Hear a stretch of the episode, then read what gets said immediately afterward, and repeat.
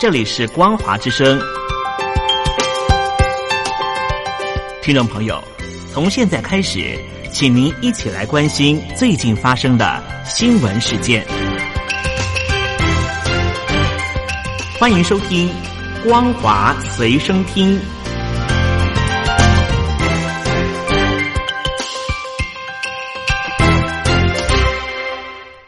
朋友好，欢迎收听光华随身听，我是黄轩。今天是中华民国一百零九年三月三十号，星期一，带大家来关心重要的焦点新闻。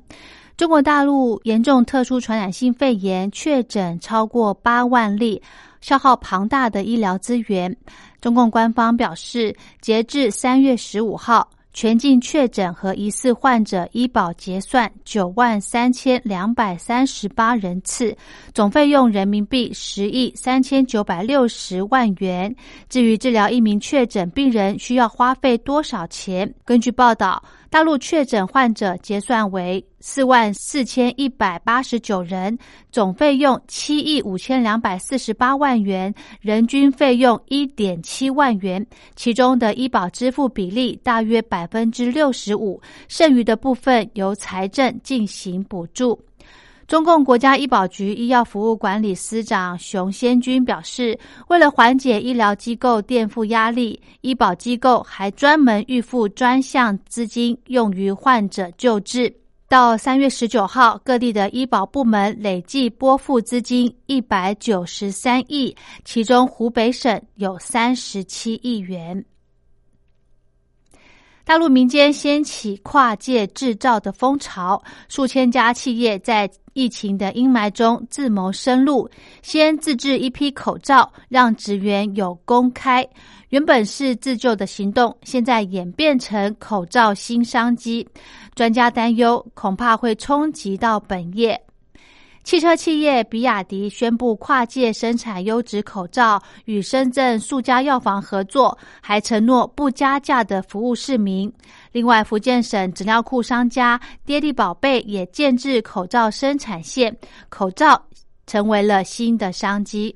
报道指出，上海。广东、山东、福建等地的政府鼓励企业转产医疗防护品，简化审批流程，并减税以及提供资金补贴，还有低息贷款等。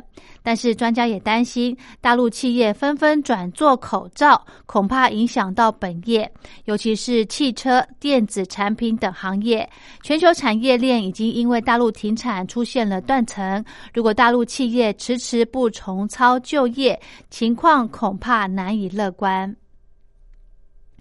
全球严重特殊传染性肺炎疫情持续的延烧，大陆宁波疾控中心的专家日前发表论文表示，无症状者、有症状确诊患者的传染几率几乎没有差异，与病毒带源者接触的人群中，朋友、近乡客、家人的被感染率最高。中共之前称无症状者不是主要的传播来源，但专家研究了，无症状者也可能成为传染源。有路媒报道，在武汉一地的所有感染者当中，恐怕有将近六十的百分比尚未被发现。如果不应应的话，恐怕再度的引爆疫情。专家呼吁，应该要不惜代价，在武汉展开抗体的抽样调查。口罩是重要的防疫物资，但是荷兰从大陆进口的一百三十万个欧盟认证 FFP2 规格的口罩，其中六十万个有缺陷，恐怕对医护造成极高的风险。荷兰当局也紧急从各地医院收回这些瑕疵品。根据荷兰的媒体报道，大陆制的口罩有瑕疵。有些不能完全贴合在脸上，有些则是过滤功能不正常。这批口罩是提供给照顾患者的第一线医护人员，遭到医护人员拒戴。报告并引述知情的人士指出，大陆口罩品质相当差劲，不仅没达到 FFP2 的标准，连安全性较低的 FFP1 也算不上，充其量只是 FFP 零点八。荷兰当局目前已经停止分发给医院，并且展开回收。大陆宣称疫情已经得到控制，欧美国家纷纷向大陆进口医疗用品，包含口罩和检验试剂。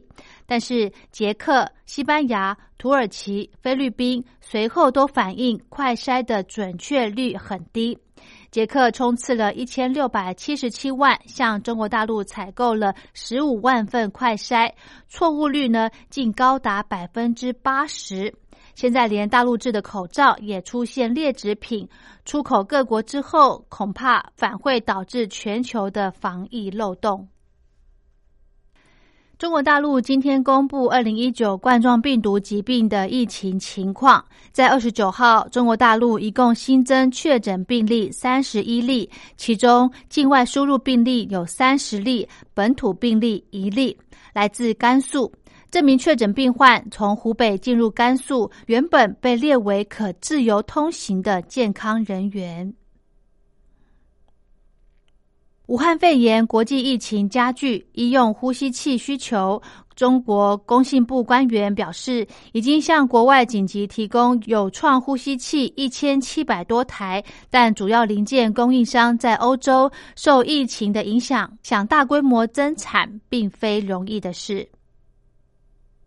中国大陆声称武汉肺炎疫情趋缓，积极的力拼复工复产。不过，中国美国商会在二十五号公布的最新调查显示，因为受疫情影响，百分之七十六的商会会员对于经济成长感到悲哀，更有美商有意减少在中国的投资力度。网络工具已经成为现代人生活不可或缺的一部分。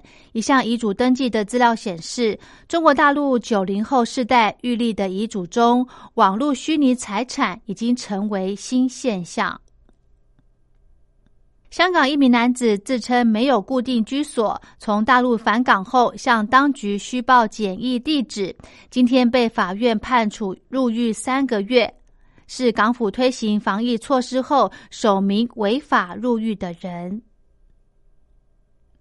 受武汉肺炎疫情的影响，大陆媒体《新京报》网在今天报道，原定五月二十八号到六月一号在北京举办的二零二零年中国国际服务贸易交易会将延期，延期后的具体时间会另行通知。